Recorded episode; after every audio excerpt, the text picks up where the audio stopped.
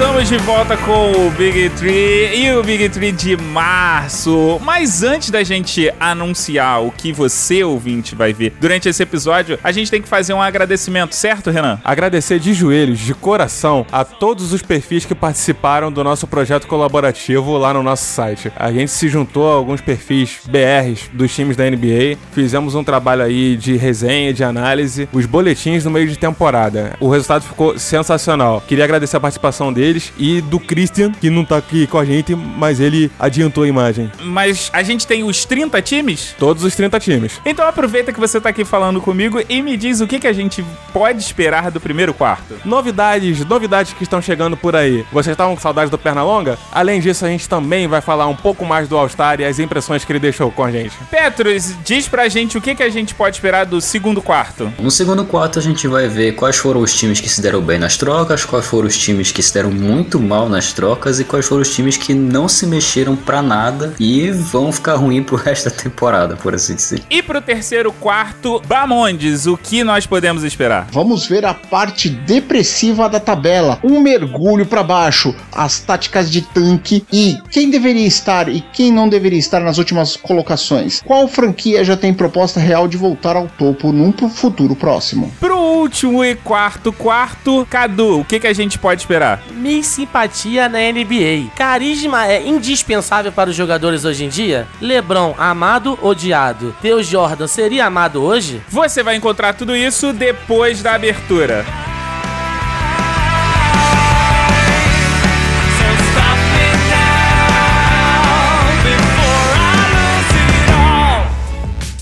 Começa agora. Big Three. Começamos o primeiro quarto com as notícias. A notícia bombástica da semana é: teremos Space Jam 2. E mais do que ter Space Jam 2, nós já temos data de lançamento. Senhores, o que vocês dizem sobre isso? Olha, Space Jam 2 daqui a dois anos é brincar muito com o coração do fã. Tinha que ser pra ontem. Eu tenho medo que o LeBron também estrague isso, entendeu? Ele derrubou o elenco do Lakers, pode derrubar o elenco do time do, do Space Jam. Loney Tunes vai acabar. Vai ter uma briga entre Patolino e Pernalonga. Olha a merda. Os Monstars dessa vez serão feitos pelo Golden State Warriors? Com certeza. Ah, é. inclusive vai ser o Curry, o Thompson, o Kevin Durant, o Cousins. Aí eles vão participar. Apesar que, como é daqui a duas temporadas que vão lançar, eles vão tentar dar uma mesclada, né? Porque é, o bug só fica essa temporada. E dizem alguns, né, que o Kevin Durant também. Quero saber qual vai ser o plot dessa história, que inclusive precisa passar pelo aval do LeBron James. Ou pessoa pra gostar de ficar na sombra do Michael Jordan, né? tá querendo fazer tudo que o Michael Jordan fez. O Kobe, pelo menos, tinha a hombridade de dizer e assumir que tava seguindo o ídolo. O LeBron não. O LeBron vai fazendo e diz: Não, eu tô seguindo meu próprio caminho, mas tá fazendo tudo igualzinho o Michael Jordan. Prevejo o LeBronzete xingando o Mogli. o LeBron, ele é muito mais engajado em causas do que o, do que o Jordan. E ele é o melhor administrador. O, o que ele faz com o dinheiro dele, a administração que ele faz com o dinheiro dele, até onde a gente consegue ver pela imprensa, é muito melhor do que o Jordan fazia. Pois é, e é engraçado você imaginar o impacto que ele vai ter nos Looney Tunes, porque hoje em dia, Looney Tunes é uma parada meio vintage, né? A molecada de hoje não é tão ligada. Você tem que entender que é o seguinte, esse filme, ele não é pra... Criança, pra né? Adolescente pra criança. Ele é pra marmanjo que viu Space Jam 1. É, ele vem numa pegada muito de, de lembrar a galera da- daquele tempo bom, entendeu? Da infância. Patolino, a. Qual o nome da menina? A Lola. Lola, Lola, Lola Bunny. Nossa, a Lola, despertando corações jovens. Uma coelha. Todo mundo sabe que Hollywood sofre de criatividade, certo? Correto. Por isso que vem fazendo várias sequências. A minha pergunta é: a NBA está sofrendo da mesma coisa? Por quê? Porque acabamos de ter o All-Star Weekend e eu falei pra alguns daqui, se não todos, que, primeiro, o uniforme do All-Star Weekend eu achei uma porcaria. Cópia dos anos anteriores. Na época do Natal, o Big Tree de dezembro, eu falei também que o uniforme era ruim. E temos também a questão de que muita gente reclama que o All-Star Weekend é um final de semana meio fraco. Tem gente até que nem assiste o All-Star Weekend. Ah, eu acho que esse negócio de não assistir é bobeira, entendeu? Todo mundo quer ver. Assim, o jogo dos rookies foi mais ou menos, né? Não foi aquela coisa animadora que chama você pra assistir. Realmente é um dia muito fraco. Mas a disputa de três foi legal. A disputa de enterrada foi, porra, sensacional. Faz uns dois anos que eu não vejo uma galera vindo tão forte assim. É sensacional também é um exagero, e, Cadu. Sensacional Não. foi do Aaron Gordon com o Zach Pô, Lavine. mas eu gostei, cara. Eu achei muito bom. Eu achei muito bom. Mas então, eu sempre ouço as pessoas falarem assim: não, ah, esse foi muito bom e foi melhor do que os, sei lá, últimos três anos. Você sempre tem um gap ruim pra você ter um outro que salta assim. E geralmente é de dois, três anos de diferença. E o domingo, pra mim, foi muito legal, cara. Ainda mais que eles adotaram lá de botar o Age de um lado, o Novice do outro. O clima em volta deles estava muito legal. Achei muito maneiro o jogo. Criar um cenário, né? Tem uma questão hoje de media training, um monte de coisas. É muito difícil você ter as brigas que se tinha no passado de, de jogador, que era um negócio é, muito declarado. Esse ano, por exemplo, Embiid e Russell Westbrook ainda ficaram no mesmo time. Mas o Bamondes, o que a gente tá falando é da falta de criatividade de ideias pro All-Star Weekend. Porque você tem que ver, eu, Cadu e o Renan, a gente assistiu junto. Certo. E a gente viu que no concurso de enterrada, nego não treinou. Sim. Nego foi fazer é, enterrada na hora, foi improvisar. É disso que a gente tá falando. Eu tô querendo dizer o seguinte: é muito mais provável que o pessoal treinou pro de três e pro desafio de habilidades do que pro de enterradas. E de enterradas você pega assim. Mas não tem calendário hábil pra isso, pela própria rotina do- dos times. O cara, o cara não vai parar o treino pra começar a treinar enterrada. Pô, a- a- o treino de três é uma coisa que já tá, no- já tá na rotina dele, entendeu? Ele vai fazer aquilo ali, ele vai treinar aquilo ali e beleza. O de habilidades, bem ou mal, umas questões ali também faz parte do treino diário. Não é.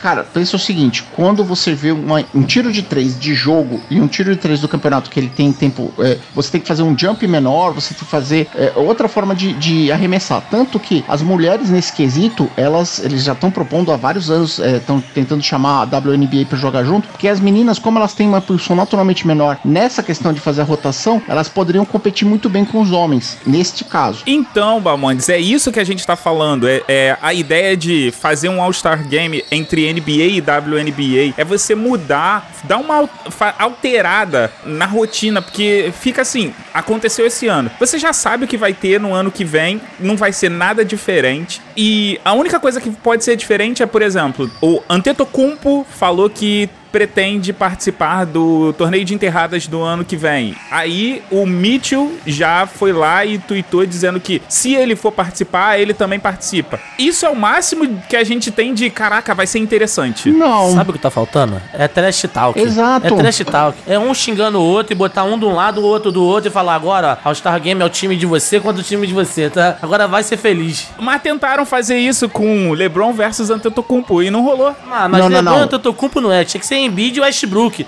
que se declararam que não gostam do outro, pô. Perfeito, eu também concordo. Aí tem que falar com os fãs. Os fãs é que tem que votar nesses dois aí. É, na verdade o que eu acho que acontece, que foi o negócio que o Morgan falou pela falta de surpresa e pela falta de inovação, do meu ponto de vista eu acho que é a falta de de empenho dos jogadores. Uma coisa que eu sempre gosto de ver no final de semana das estrelas é o torneio de habilidades. Porque envolve várias coisas e eu acho muito divertido ver o cara dar um passe de peito, passe picado, uma bandeja, um jump, um arremesso da, da linha de três. E o Jason Tatum essa temporada arremessou do meio da quadra, uma coisa que, eu que a gente nunca tinha visto. Eu acho que falta é empenho dos jogadores. É só ver o torneio de enterradas. O Dennis Smith Jr. demorou umas 3 ou 4 ou 5 vezes pra terminar uma enterrada. Não é tipo o Zach Lavine e o Aaron Gordon dois anos atrás que os caras Saudades detonaram. e- eternas desse momento. Pois é, parecia que eles tinham treinado para aquilo. Então eu acho que falta empenho dos jogadores pra tornar uma atração que é o que deveria ser. Eu acho que o All-Star Game deixou de ser atração. Não, se você parar pra pensar, All-Star Game pra quem? Pro público, hoje em dia eu vejo que é, é o de menos. Ele- o All-Star Game não serve mais pro público. Ele serve muito pra empresário que quer que o seu,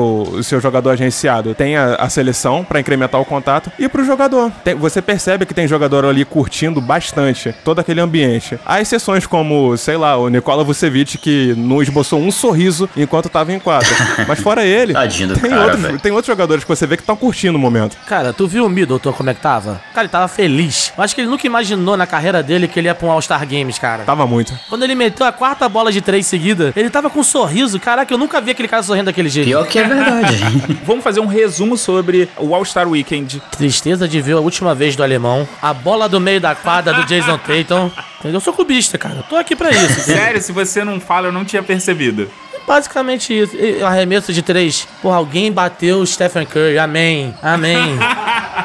Eu só gostaria de dizer que no sábado, de todas as apostas, eu ganhei todas com esses dois aqui. Mas, Bamondes, faz aí o teu resumo sobre o All-Star Weekend. Tanto o Dirk quanto o Wade, foi muito legal ver aquele último passe, né? Aquela última assistência do Wade pro LeBron. Foi maravilhoso. É, claro, o Jason Tatum, fiquei muito feliz. Cara, você vê que o Joe Harris ficou feliz também em ter ganho o torneio de três. Ele ficou tremendo quando o Curry tava chutando a bola dele. Exatamente. Pra mim isso foi legal. Foi muito legal ver isso. O torneio de enterradas, eu sinceramente, putz, ó, o cara pulou o cheque, legal, tal, mas eu já vi isso várias vezes de maneiras diferentes. Eu te desafio a você procurar e me mostrar um vídeo onde alguém pula o Shaq e ainda dá aquela enterrada colocando o braço dentro da cesta. O cara ele fez um mix de duas é, enterradas fodas. Não, e a, do, a de dentro do, se eu não me engano, é, é, é aquela que ele fica é enfiado dentro, é uma que foi feita em Charlotte mesmo, né? Foi, tem uma enterrada dessa que foi, acho que em Charlotte, ele tava homenageando o jogador lá, de lá. Não, na verdade do- foi o Vince Carter que fez, se eu não me engano, no All-Star Game do,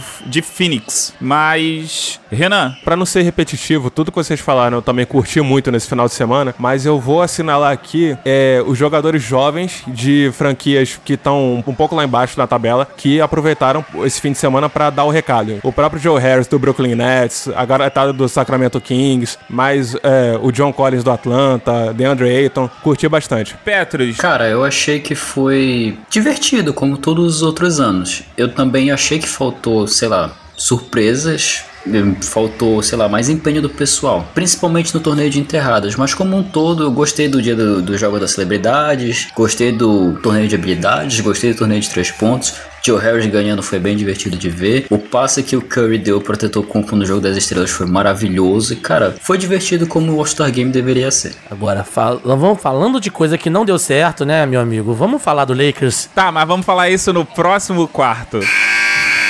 Oferecimento cerveja para beber. Porque num dia quente, ensolarado, o que você mais quer é uma cerveja para beber. Como o Cadu antecipou, vamos falar sobre o quê? Vamos falar nesse bloco sobre Lakers, mas mais do que Lakers, nós vamos falar sobre a trade deadline e os buyouts. Antes de mais nada, a gente precisa falar do assunto mais importante que rolou nessa trade deadline, que é Anthony Davis. Bamondes, fala pra gente. Qual o teu sentimento em relação ao sobrancelhudo? Pra mim, o sobrancelhudo, ele tá fazendo dele, ele tá no direito dele. A cagada quem fez é o front office do Lakers, que devia ter valorizado muito mais as pratas da casa. O Lakers tem um histórico muito grande de desperdiçar os, os jogadores em crescimento, e esses jogadores vão estourar em outros times. Quase fez uma cagada, graças a Deus, Pelicans jogou pra jo- jogar a torcida contra o Anthony Davis e não fechar negócio, esperar por ofertas melhores agora na intertemporada. Bamondes, a parada é a seguinte, eu vou te ser honesto. O Lakers vai fazer pior na pós-temporada. Cara, eu, eu acredito que sim. Eu só espero que não seja tão ruim quanto o que o Knicks faz normalmente. Eu acho que faltou muito respeito do Lakers, tá ligado? Pelo elenco. Cara, ele ficou que nem uma louca atrás do Anthony Davis. Ofereceu quase os ginásios, ofereceu tudo, a camisa. Ele tava dando tudo por um jogador, cara. Pô, o Anthony Davis valia aqueles 5 ou 4? Óbvio que valia. Mas não precisa fazer esse faniquito todo, se expor da maneira que ele se expôs, pra no final dar a merda que deu, entendeu? Aí o time agora tá desmotivado. Eu não jogaria pelo time assim, tá ligado? Eu ia ficar muito puto. Mas aí eu acho que o jogador agora ele tá pensando na carreira dele. Nesse momento, alguém já chegou, sentou com ele, com todos eles e falou assim: "Olha só, isso passou, essas coisas vão acontecer ao longo da sua carreira e você agora precisa seguir em frente". Tanto é que ele já começou a reconsiderar a oferta do Celtics, que num primeiro momento ele não iria para o Boston Celtics. Agora ele já reconsiderou. Ah, cara, mas aí eu acho que foi um caso mais do pai dele falando o que ele ia fazer. É quase um pai do Lonzo Ball falando que o filho dele não ia pro time A ou time B. Quem sabe é ele, cara. Aí tem uma conversinha com o Kyrie ou uma conversinha com o Jason Tatum. A galera vem ali te convidando, te aliciando. Ele já mudou de ideia. O maior problema, ao meu ver, foi que o Lakers, ao revelar a oferta, a proposta, ficou de calça riada. Porque se tenta fazer isso, e a gente sabe, a gente sabe não, porque a gente não tem informação interna, mas a gente imagina que muito GM faz oferta tão ofensiva quanto essa, ou até maior, mas não é ventilada na mídia. Em Los Angeles, isso é impossível de acontecer, Mogli. Cai uma agulha no chão, a gente vai ficar sabendo. Tu viu quando, quando aconteceu a briga naquele jogo do Lakers e do Rockets, o que aconteceu naquela briga lá do, do Rondo, com o Chris Paul, o Ingram? Tudo bem que aquilo foi um caso muito extremo. Mas, por exemplo, isso acontece no jogo entre Nets e Hornets, não sei se seria tão ventilado assim. O ponto é que foi em Los Angeles. E é além do que vocês falaram, o Lakers parecia muito desesperado como se o Anthony Davis fosse a última bolacha do pacote. Respeito o Davis, ele é um excelente jogador. O Lakers não precisa de tanto, ele já tem o LeBron James. que mais o LeBron quer? Ele quer ser campeão. Mas, na opinião de vocês, quem foi que mexeu melhor? Pra mim, o Dallas Mavericks, a princípio, tá sendo até o momento o que fez as melhores apostas, ao meu ver. Pra mim foi o 76ers. Eu achei que a edição do Tobias Harris foi muito boa. Cadu, Dallas. Sem clubismo. Não, não, Dessa imagina. vez foi sem profissionalismo É aqui. um palhaço mesmo, né? O Mago só perguntou por educação. mas aproveita que você já tá falando no microfone, Renan, e diz quem você acha que foi que mexeu melhor. Honestamente, pra mim, quem mexeu melhor foi Milwaukee Bucks, porque a aquisição do Mirotic, pra mim, ela é muito mais produtiva do que você trocar um elenco inteiro. O Bucks sacrificou pouco e recebeu muito. Eu achei isso muito inteligente. Cadu e vocês acham que o Dallas mexeu melhor por conta da troca do Porzinski ou por alguma outra coisa? Cara, eu acho que a aquisição do Porzingis foi muito boa. Mas eu acho que uma grande sacada que ele teve foi depois ele dar o Harrison Barnes, que tinha um salário cap muito alto, e ele se livrou disso. Pra mim, a questão do Dallas é que ele é uma aposta um pouco arriscada, o Porzingis, por conta do histórico de lesões dele. Concordo. Mas eu acredito que ele é uma aposta. É, vai, não é 50-50, é 60-40 de dar certo. E se der certo por umas três temporadas, já é muito bom pro que o, o Cuban deseja. É uma aposta a nível Leonard. Hum, Não, porque o Kawhi Leonard é provável que saia essa temporada. O Porzingis é provável que fique mais tempo. Não, mas eu tô dizendo na questão de dar certo ou não. Eu acho que o Porzingis é mais arriscado que o Leonard. O Leonard vai fazer tudo pra ter uma ótima, tá fazendo uma ótima temporada é, e já veio jogando, né? Diferente de você pegar um, um cara que ainda vai se tá se recuperando de lesão e a gente não sabe como vai voltar. Não, mas o Leonard, quando chegou, não tava jogando. Quando ele houve a troca, ele já tava em treinamento. Ah, sim, verdade. Então Isso é. você sabia que você conseguia ter uma ideia de como ele ia voltar.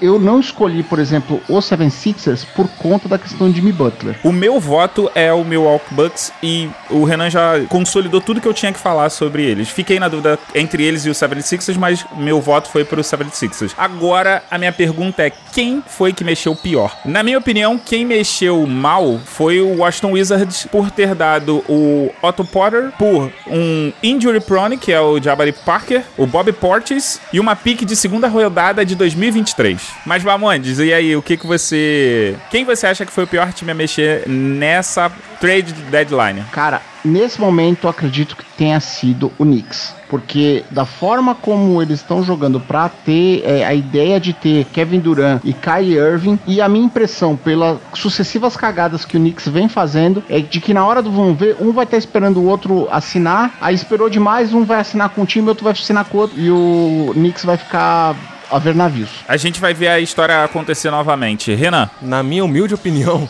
quem mexeu mal, eu não vou incluir o Lakers, que o Lakers é, é para mim é uma omissão, mas quem mexeu, mexeu mal, Lakers é ó concurso. Ah, não vale, pô. Eu escolhi o Lakers como mexeu mal. Ah, defenda, defenda seus argumentos. Eu escolhi o Houston Rockets porque, na minha opinião, um time que tá com a proposta de ser rival do Golden State Warriors mexeu mal. Pra mim, ele, ele saiu dessa disputa, deixou outro, outras equipes entrarem na frente dele, como o Oklahoma mesmo, o Denver Nuggets desde o início da temporada. O Rockets ele só fez despachar jogadores, adquiriu o Kenneth Farid, o Iman Shumpert, Deus me livre, moral da história, ele ficou tão sem jogadores que ele ficou sem o elenco mínimo. Ele vai correr aí no, é, no final atrás de qualquer um só pra poder compor, compor o O elenco. Barba parece que vai ter que fazer 30 pontos pelos próximos jogos até a final da NBA, se ele quiser chegar lá. Né? Mas, Petrus, aproveita aí que você já falou sobre o Lakers e diz por que, que você acha que ele mexeu mal. Além de todo esse desespero pelo Anthony Davis, eles deixaram sair dois jogadores, que foi o Mikhailiuk e o Zubat. O Zubat estava vindo bem do banco, estava jogando bem nesse período, e o Mikhailiuk era um cara que vinha bem do banco também, metia umas bolas de três. O Zubat era uma, tava se tornando uma força dentro do garrafão, e eles deixaram esses dois caras ir pra nada, sabe? O Zubat saiu por conta de eh, briguinha do, de minutos do, do Javel Magui e porque era o último ano dele de contrato de Hulk, ele não tinha intenção de renovar e preferiu liberar. Eu acho que era preferível liberar o, o Javel Magui, por mais que fosse uma questão de talvez afetasse o cap futuramente. Vou te falar uma parada, Bamondes. A melhor coisa que o Lakers fez foi mandar embora o Zubac porque ele é, é o Jeremy Lin de LA. Ah, não, cara, que isso. Quem mexeu mal, Cadu? Tô aí com o Petros, entendeu? O Lakers, que não arranjou o que queria e ainda perdeu o Zubat. Resumindo, ficou chupando o dedo. É. Esse nível aí. Mas aproveita e diz quem foi que papou mosca. Cara, eu acho que com as pretensões que tem, o Utah foi um, um time que papou muita mosca nessa trade line, não, não acrescentou nada, não fez uma troca. Ficou agarrada na tentativa de ter o Mike Collin, não teve e se ferrou. E eu dou graças a- aos deuses por isso ter acontecido. Eu acrescentaria aqui, tá? O Houston, já concordando com o que o Renan falou, que quem mexeu mal, que foi um time que quem aspira a ser campeão, ele se moveu muito pouco, perdeu mais e trouxe as coisas que trouxe. Irmã Champion, né? É, e Manchampert é, dispensa comentários, né? Bamondes, é, Atlanta Hawks. Eu acho que eles, ele podia ter melhorado muito, é, não precisar é, tancar do jeito que ele tá tancando, porque ele não vai ficar lá no, no top menos 3. Porque tem gente pior. Eu acho que o Atlanta perdeu uma chance de se reconstruir, porque o Trey Young, hum, ele tá muito por baixo, porque ele tá num time muito ruim, ele tá com números muito bons, ele poderia estar aparecendo muito mais se não tivesse sido essa troca, cara. Eu acho que o, que o Atlanta tem uma joia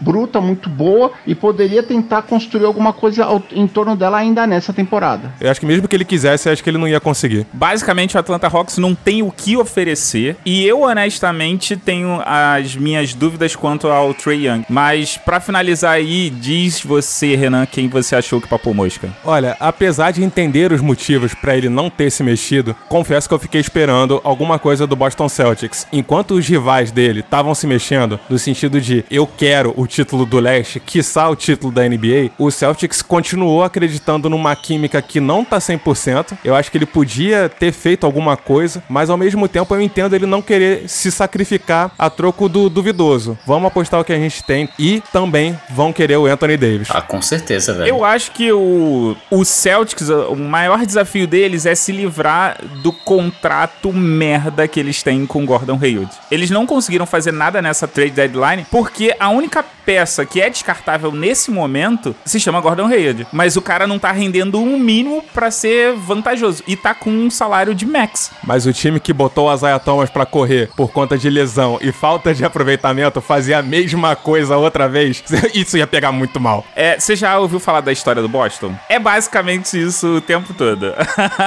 Mas vamos aqui aproveitar que a trade deadline gera outras oportunidades. Gera as oportunidades de quê? De buyout. São aqueles jogadores que são deixados de lado e outras equipes olham e falam: Hum, te acho interessante. Vem jogar aqui comigo. Vocês acham que teve alguma coisa interessante aí? Tem alguém papando mosca? Tem alguém sobrando aí interessante ou nada? Eu acho que o Pacers fez uma aquisição boa. O Wesley Matthews não é aquele gênio do basquete, né? Mas pra compor o elenco, pra ter aquele cara que vai vir do banco, pra ajudar a equipe, é uma boa aquisição. Ainda mais sem o Oladipo. Ah, com certeza. E acho assim que o Dallas ele poderia ter segurado um pouquinho mais o Zach Randolph. Porque eu acho que ele é um pivô, um center bom. Um cara que tá ali, ele agrega um pouquinho de valor. Não é aquele cara principal, aquele que vai carregar o time, mas não é um cara que vai ferrar o time, né? Eu acho que poderia ter segurado ele um pouco mais. Me assusto quando as pessoas ainda falam seriamente piamente em Carmelo Anthony jogando profissionalmente. É, e acho que. Tá indo isso- pro teu Lakers.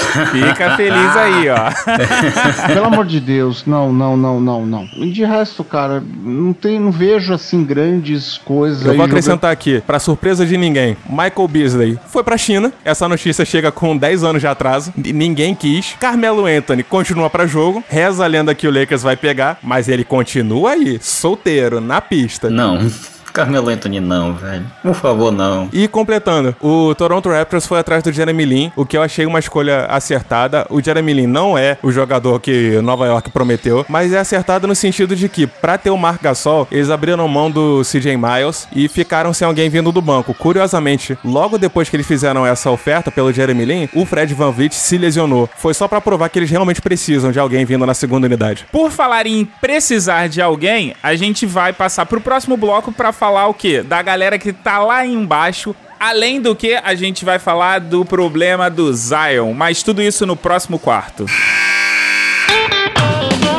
Oferecimento Complain Box. Sabe quando você quer apenas reclamar e as pessoas ficam apresentando soluções para os seus problemas? Apresentamos a Complain Box, uma caixa para você que só quer reclamar da vida. Todo mês te mandamos vários produtos que você certamente não vai gostar, só para que você tenha o prazer de ficar reclamando. E não é só isso. Você já começa a reclamar na hora do cadastramento ao responder nossas 145 perguntas. Não perca esta oportunidade.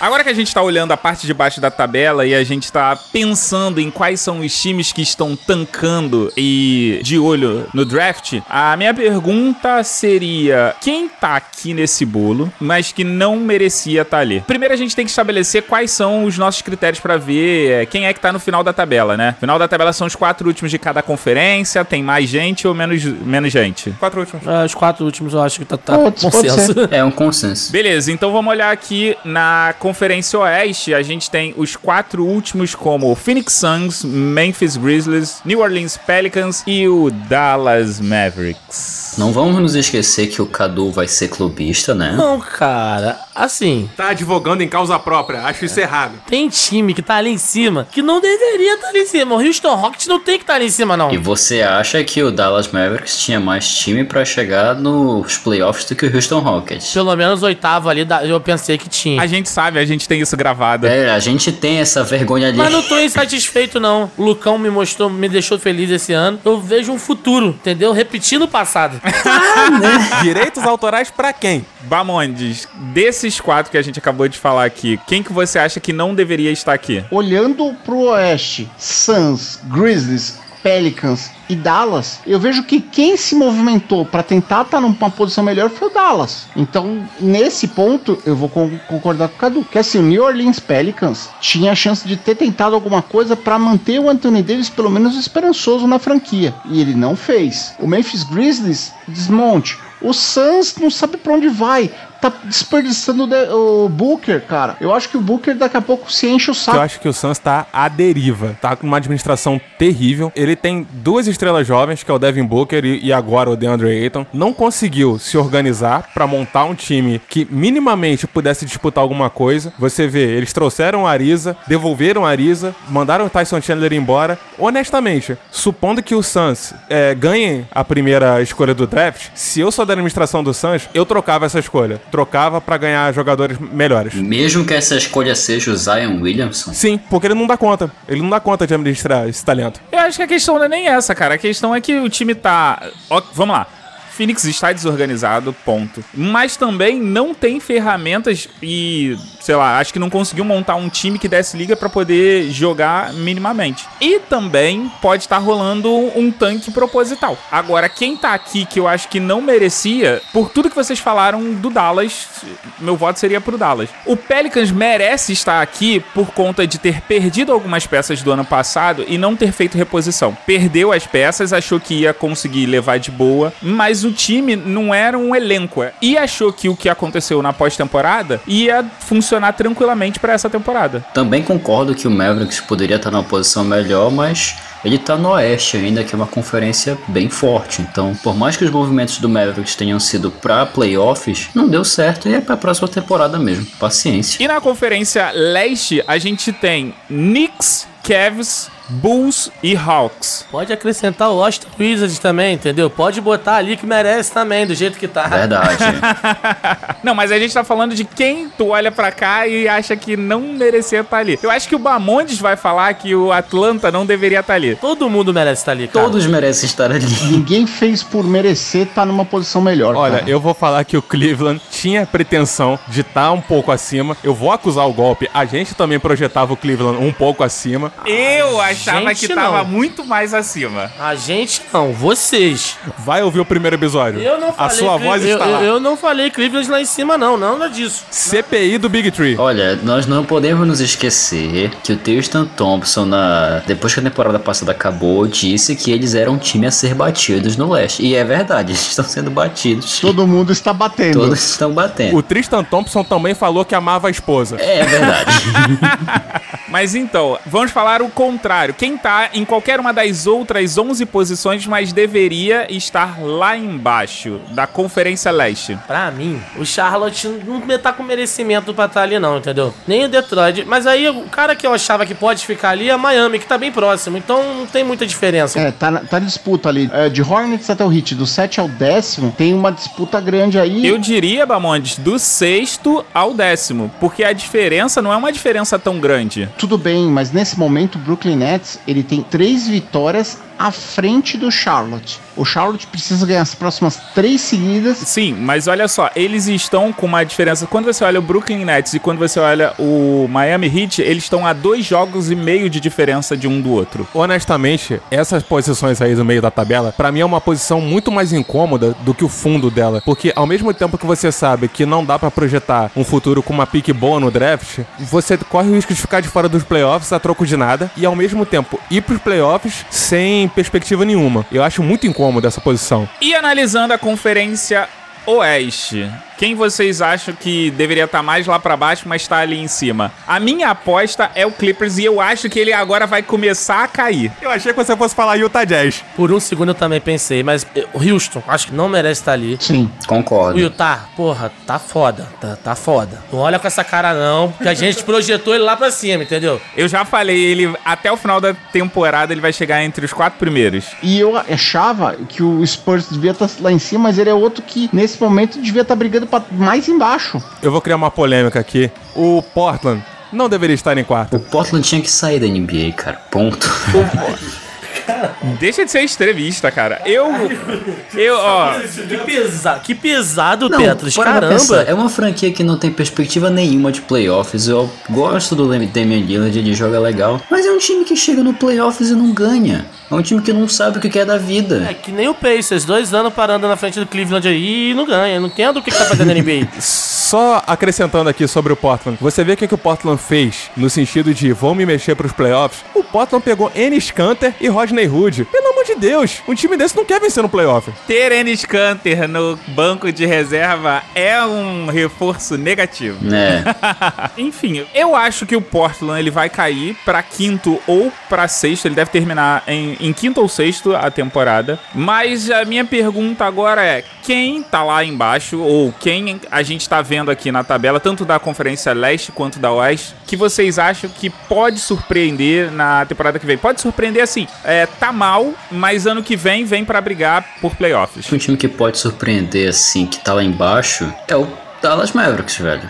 Time tá mal, mas o time tá se organizando bonito. Parece que pro futuro próximo. Porzingis já era um jogador bem estabelecido nos Knicks e só vai crescer. O Doncic tá aí brilhando, enchendo os olhos de todo mundo. E ainda tem o Rick Carlisle como técnico e tem peças ao redor. O time tá se preparando pro Eu futuro. vou colocar aqui duas equipes que estão meio que voando abaixo do radar, estão se mexendo muito, mas não parece. Vocês não têm ideia de quanta gente o- Memphis já mexeu nessa temporada. Ele trouxe CJ Miles, Valanciunas Valanciunas, Delon Wright, Avery Bradley, Bruno Caboclo e o Jaron Jackson Jr., que é o calouro deles, tá voando nessa temporada. Então pode ser lento, mas o Memphis tá se mexendo muito. E vou acrescentar, a queda do Clippers é calculada. O Clippers deixou o Tobias Harris ir embora porque, por mais que o jogo dele tivesse evoluído, ele não ia ser o franchise player. Eles limparam folha de salário, trouxeram o Zubat, que é o jogador grande que o Doc Rivers normalmente gosta de trabalhar, e escreva as minhas palavras, eles vão atrás do Kawhi. Todo mundo vai atrás do Kawhi. Assim, neste momento que me parece mais estruturado tá o Dallas, apesar de, do, do Mogli não concordar comigo, eu gostaria muito que o Atlanta Hawks fosse uma equipe competitiva, ou então que o Miami Heat volte a ser uma equipe bem competitiva aí no meio da tabela de classificação, lá entre quarto e quinto. Eu não concordo com você, Mamantes, porque o Atlanta, nessa temporada, ele entrou de cabeça num rebuilding. Então não tem como ele.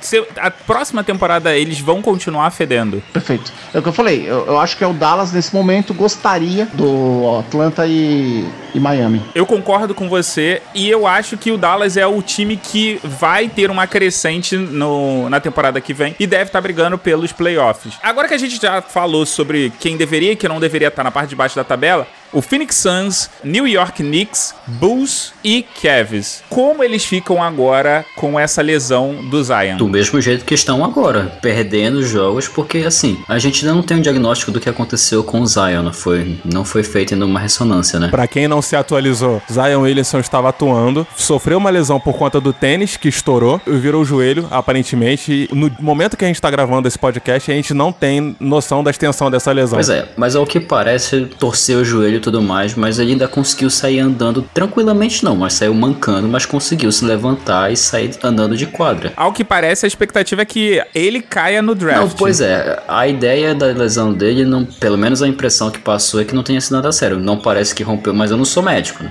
Enfim, eu acho que os times que estão perdendo para ter um recorde ruim nessa temporada para ir atrás do Zion Williamson vão continuar do mesmo jeito, mesmo com essa lesão. Não tem como eles fazerem outra, outra alternativa. Agora, assim, É, eles não têm alternativa. É, é martelo sem cabo, é direto ao fundo. Eles não têm outra, alternativa. Eles optaram por um, um- por um time perdedor. Se eles tiver, vamos falar que fosse o contrário, que eles estivessem tentando é, ser top. Os, os times que estavam com bons históricos e desistiram da temporada porque estavam no meio da tabela, tipo Clippers, que vendeu, trocou todo mundo pra ter cap, ele tinha como mudar de estratégia. Já quem começou com estratégia de tancar desde o início, não tem como mudar. Você não pode sair do, do último lugar para um time contender a playoffs de- desse momento. Council Já era. Cara, eles vão continuar fazendo a mesma coisa, tá ligado? É. O negócio é que agora eles vão pegar o outro pique, se o cara não voltar. Mantenha o mesmo, não tem como mudar, não tem como alterar a estratégia em relação a isso. Só que não vai ser mais ele o first pick, talvez. É, o que é triste é que os times que estão atrás, estavam atrás do Zion Williamson até o momento, são times que já tiveram boas escolhas no draft e não fizeram nada demais. Olha, é só olhar o Phoenix Suns com o Devin, com o Devin Booker. Foi como eu falei. Se você levar em consideração o New York Knicks, que tá querendo trazer gente, mas tem que ter um motivo pra essa gente chegar, o Zion Williamson era o sorrisinho que todo mundo queria. Pois é. E eu vou dizer mais: quem vai levar essa pick one é o Cleveland Cavaliers e vai fazer merda igual os últimos picks que fez. Os mais acertados foram Irving e LeBron James, que inclusive é personagem do próximo quarto que a gente vai falar daqui a pouco. Oferecimento tênis no pé. Porque tênis tem que ser no pé. Já que eu falei no último quarto que esse a gente ia falar sobre o LeBron James, além de falar sobre o LeBron James, eu quero fazer uma pergunta pra vocês. Qual é o impacto que o carisma tem na carreira de um jogador hoje em dia? Pergunta: as pessoas amam odiar o LeBron ou odeiam amá-lo? Odeio amar. Eu odeio amar. Eu não, eu tô puto, porque ele tá jogando muito. E aí eu tenho que gostar, entendeu? Eu me sinto obrigado a gostar dele. Isso é muito ruim, cara. Eu odeio isso. É, Eis aqui um infiel que foi convertido à, Le- à igreja do LeBron James dos últimos dias, nos últimos playoffs. Lebrão, ladrão, roubou meu coração. É, porque não foi ele que eliminou teu time três vezes seguidas na pós-temporada, tá? não foi ele. Melhor comentário. É, uma coisa é assim, carisma que você tem, a influência que você tem na liga com os rivais diretos, é lógico vai criar um, uma celeuma, um- uma briga, e isso é muito salutar. Então, assim, ninguém tem inveja de alguém fracassado. O LeBron tá jogando bem, vão surgir comparações com o Jordan, vão surgir é, gente que gosta gente que odeia, gente que fala que é o melhor do mundo, gente que fala que é um mascarado. Cara, é, isso faz parte do sucesso. Não quer isso? Vai ficar na sua cama, trabalhar oito horas por dia aí, fazendo uma profissão atrás de um escritório, sofrendo e chorando e tendo depressão. Isso foi um desabafo? Quase isso. Pior que não, cara. Eu perguntei pra vocês sobre a questão do impacto do carisma na carreira da- dos jogadores, porque hoje os jogadores eles estão muito mais próximos, principalmente por conta das redes sociais. Você tem um exemplo aí do Luca e do Joel Embiid, entre outros que estão sempre comentando, tweetando, inclusive falando com os fãs. Você tem os casos de tipo Kevin Durant, que faz uma conta falsa pra poder falar bem dele? Tem. Mas isso é importante hoje, hoje em dia ou isso não é tão importante assim? Não, isso não é tão importante assim. Eu acho que é um a mais. É uma coisa que agrega. Agrega valor, carisma. Mas não é obrigado a ter isso, entendeu? Claro que o cara, se ele tiver isso, ele vai acarretar mais fãs, vende mais camisa, é muito proveitoso pra ele. Vamos falar assim, em termos de qualidade de jogo. Claro, o Magic e o Bird eram totalmente diferentes, mas o, o Magic tinha um carisma e ainda por cima, numa franquia como Los Angeles, ele vendia camisa adoidado, muito diferente do Larry Bird, que embora tivesse o, sua base de fãs, era muito mais restrito. É questão dele ser mais introspectivo, etc. NBA é um negócio, então a venda de camisa é muito importante. Pros donos, ter franchise players que são carismáticos é excelente pros donos. Então, sim, eles procuram isso, mas claro, não adianta você ser carismático se você é o inútil. Sim. é, é verdade. Que vacilo. Tipo, vamos falar. Você está falando do Lance Stephenson? Também. N- Não, nem, nem, nem do J.R. Smith, tá bom? J.R. Smith é carismático aonde? Fora os outros jogadores que a gente nem sabe o nome. A questão que a gente vê é assim: a vez que o time do Golden State se é, recusou aí na Casa Branca, aí o Trump falou alguma coisa, aí o LeBron falou em cima: não, o Stephen Curry tá certo, porque antes de você entrar na Casa Branca era uma honra falar com o presidente. Ponto. É esse é o tipo de impacto, esse é o tipo de relevância e até uma das coisas que a liga desde os anos 60 tenta fazer. Os jogadores importantes que têm essa comunicação boa, com certeza ganham uma outra dimensão na liga. Eu acho que o uso de redes sociais pelos jogadores poderia ter mais trash talk, entendeu? Ah, não, cara. Isso apimenta a competição, traz aquela coisa legal. Mas tem. Tem bastante. O grande lance, e eu acho que ninguém discorda do que o Bamont está falando, é que um jogador que tem visibilidade, ele precisa se posicionar, e eu acho que isso tem que ser qualquer pessoa. O que a gente tá falando aqui nesse bloco não é sobre posicionamento. A gente tá falando sobre a questão do carisma e de se comunicar com os com o público, com os seus fãs. É imprescindível você ter isso ou não? Ou, ou isso vai influenciar pouco na sua carreira? Não acho que seja. É que nem o Renan respondeu, ele é complementar. Por exemplo, Dwight Howard, ele é muito pouco envolvido em redes sociais. Você não tem é, essa questão. É engraçado você ter mencionado o Dwight Howard, porque era um jogador com um carisma gigantesco e foi sofrendo algum- alguns problemas na vida dele e tudo mais. E você viu que ele, ele foi ficando uma pessoa fechada aos poucos. E isso coincidiu com o declínio do jogo dele. Não adianta nada, o cara tá jogando muito menos do que ele jogava, tá muito tá fora do holofote. Até a galera que seguia ele vai fazer outra coisa, dar uma silenciada, etc.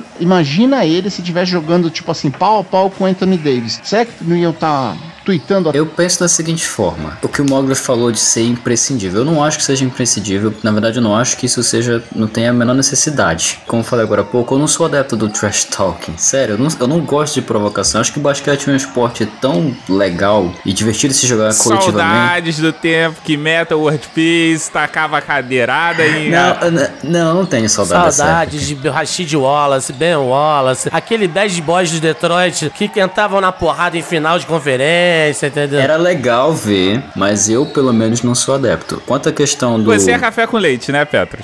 NBA Não, café pô. com leite. NBA Nutella. Não, tá bom?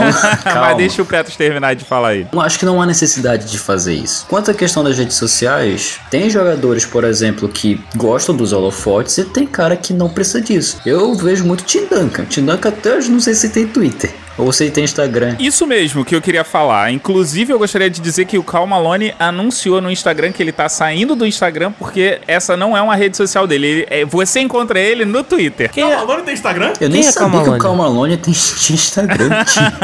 Então, Tim Duncan, John Stockton, Kawhi Leonard, eles são pouco carismáticos ou eles são reservados? Eles são reservados. Ah, loucubismo, John Stockton. Eu só digo que não fui eu que fiz essa pauta, hein? Só um adendo aqui, vocês falando de Instagram, vocês têm que abrir os, as postagens da NBA e procurem por lá os posts do Dennis Rodman. É sensacional o que ele faz. É, é cara. brincadeira, né, cara? Diga-se de passagem, o Petrus, ele perde a linha toda vez que você fala Dennis Rodman. Inclusive, ele tá, fez um podcast agora. Sobre essa galera, eu acho engraçado jogadores como o Tim Duncan, que eram extremamente respeitados, muito respeitados pelo próprio jogo em quadra, e muito menos porque ele apresentava fora de quadra. Carisma, eu particularmente não acho o Tim Duncan um jogador carismático. Acho que ele se dava muito bem com os companheiros de equipe numa boa e tudo mais, mas eu não acho que seja uma questão de carisma. Acho que o jogo falava por si só. Ah, acho que é o exemplo do John Stockton também. O Kawhi Leonard é engraçado, ninguém sabe o que se passa na cabeça dele. Aí quando ele começa a brincar, ninguém sabe o que, que, que, que tá acontecendo. Ninguém sabe nada, ele não fala, né, cara? E o Michael Jordan, hoje em dia ele seria amado ou odiado? É Deus, cara. Os dois. Deus é amado sempre. O Jordan era odiado quando ele jogava. Todos os times que disputavam contra ele ado- adoravam odiar ele e ele se alimentava desse E ódio. como você acha que seria o Instagram dele? Cara, não faço a menor ideia. O Jordan, ele sempre foi o cara de humilhar as pessoas, né? Verdade. De, de ser ameaçado por companheiro, até por companheiros de time, de quebrar ele, quebrar as pernas pra ele nunca mais andar. Que isso? Ele tirar o Steve Kerr do sério, durante o treinamento, o Steve Kerr deu um soco na cara dele. Mas isso funcionou com o Nicola Mirotic. Levou um soco, tá jogando brilhantemente. É, isso é mágica do Chicago Bulls, velho. Só pode. Isso aí. Com relação ao Jordan, eu acho que questão de rede social, é, como ele era uma pessoa muito visada e inclusive patrocinada, eu acho que ele não teria, não ia gerir a própria conta. Eu acho que ele teria um- uma assessoria de mídia. Não iam deixar ele se manifestar. Eu acho que pro grande público ele teria uma ótima imagem, justamente pelo- por isso que o Renan falou, porque ele seria gerido. Se ele jogasse hoje, eu acho que ele chamaria o Embiid de frouxo. E olha só, o Jordan falava que ele ainda perdia pro Larry Bird em termos de trash talk. Mas o Jordan, ele é o cara que tinha jogador que afinava só de dele olhar pro cara. Teve um rookie uma vez que foi querer marcar o Jordan de maneira séria. E o Jordan acabou com o cara, acabou com a moral do cara de um jeito assim, né? Terrível. Só continuando aqui, pelos jogadores o Jordan ele seria meio que odiado, ele seria um Damon Green da vida. Justamente por conta do trash talk dele, da provocação que ele ia fazer com os jogadores. Pô, cara, sei lá, eu não concordo. Não. A questão toda é, o Jordan, ele era temido pelos jogadores. A diferença talvez seja geracional. Hoje em dia a gente tem coisa de não poder tocar, de não sei o quê. Essa galera aí dos anos 80 que jogava nos 90, crescendo entre 60 e 70, que tudo era resolvido na porrada. Por falar em década de 60, 70, e o Oscar Schmidt? Ele é um fanfarrão ou ele tem gabarito pra poder fazer o que ele faz? Eu fiquei à frente do Twitter do Big Tree no final de semana do All-Star. Tava tendo o abre-jogo na ESPN e eu comentei dizendo que o Oscar Schmidt estava ao vivo. Rapaz, choveu comentário xingando o Oscar. Nem eu tinha dimensão de que tem tanta gente assim que odeia ele. Ele é um brasileiro de sucesso. O brasileiro, em geral, é invejoso, detesta o sucesso e quer ver as pessoas da merda. Eu vi uma entrevista dele essa semana, uma dessas entrevistas que ele deu pra TV, falando sobre a carreira dele e tudo mais, e por que que ele não jogou na NBA. Ele falou que se ele tivesse jogado na NBA, ele fatalmente seria um dos 10 melhores jogadores da história da liga. Eu não duvido. Eu não duvido. Ele é muito comprometido e ele sem estar na liga, olha o reconhecimento que ele teve. Cara, é um dos brasileiros que foi pro Hall da Fama. É absurdo isso, um cara que nem jogou na liga. O cara só jogou no Brasil. Exatamente. É, Jogou no Brasil e na Espanha. A gente pode falar o seguinte: o pai do Kobe jogou com o Oscar no mesmo time e o Kobe viu o Oscar jogando. E o Kobe, ele acredita que o Oscar teria um nível de jogo do Magic. Esse negócio de comparar jogador é lindo na época do draft. O que você vê de um novo LeBron, um novo Kobe, Anthony Bennett é um desses exemplos aí. Foi draftado em primeiro lugar pelo Cavs. Até hoje não mostrou nada a que veio. Eu me lembro desse cara. O que eu penso sobre o Oscar é, ele é um puta cara comprometido, é um cara de sucesso, merece tudo que ele teve na carreira dele, só que ele é um cara que treina. E por treinar, ele consegue ter uma qualidade. A qualidade do arremesso dele vem de um excessivo número de arremessos. Ele mesmo diz que ficava todo dia treinando mais de 100 arremessos Perfeito, que nem o Jordan. a minha questão é que eu acho que ele não teria vaga na NBA, ele ficaria no banco de reserva e ele teria muito pouco minuto pra jogar. E eu inclusive acho que por ele saber disso, ele não foi pra NBA e preferiu jogar fora. Ele ficando fora da NBA, ele conseguiu uma visibilidade muito maior e conseguiu ser reconhecido pro Hall da Fama. O, o que eu acho? O Oscar, ele mesmo fala, e o Nets, na, naquele documentário Nets confirma, o, o Oscar exigiu minutos mínimos de quadra. E ele, no contrato dele, foi atendido nisso, para fecharem com ele. A NBA não é, e o Brooklyn Nets, o Ne- New Jersey Nets na época, não era um time que fazia esse tipo de concessão para rookie. Então, eles viram algum talento, por mais que eles falem que o Oscar não sabia defender, que ele era puro ataque, de que eles viram algum talento que valia a pena fazer uma coisa dessa numa cláusula de contrato de rookie. Mas é aquilo que é muito uma opinião e é muito achismo da gente. Inclusive, agora que esse quarto tá acabando, eu convido você, ouvinte, a vir aqui nos comentários e dizer: você acha que o Oscar Schmidt é um fanfarrão, que ele não daria certo na NBA, ou você acha que ele tem gabarito pra dizer o que ele tá dizendo aí? Mas antes da gente encerrar, Cadu, aonde que a galera encontra a gente? No Instagram, BigTreeBR. No Twitter, Arroba BigTreeBR, arroba BIG3BR. Petros, e qual é o nosso site? podbigtree.com.br Ou bigtree.com.br. Exato. E se você quiser ajudar na produção desse podcast, você pode entrar em padrim.com barra BigTreeBR. B-I-G-3-BR. Nos vemos daqui a um mês. Abraço. Falou, pessoal. Edição Jungle Boy.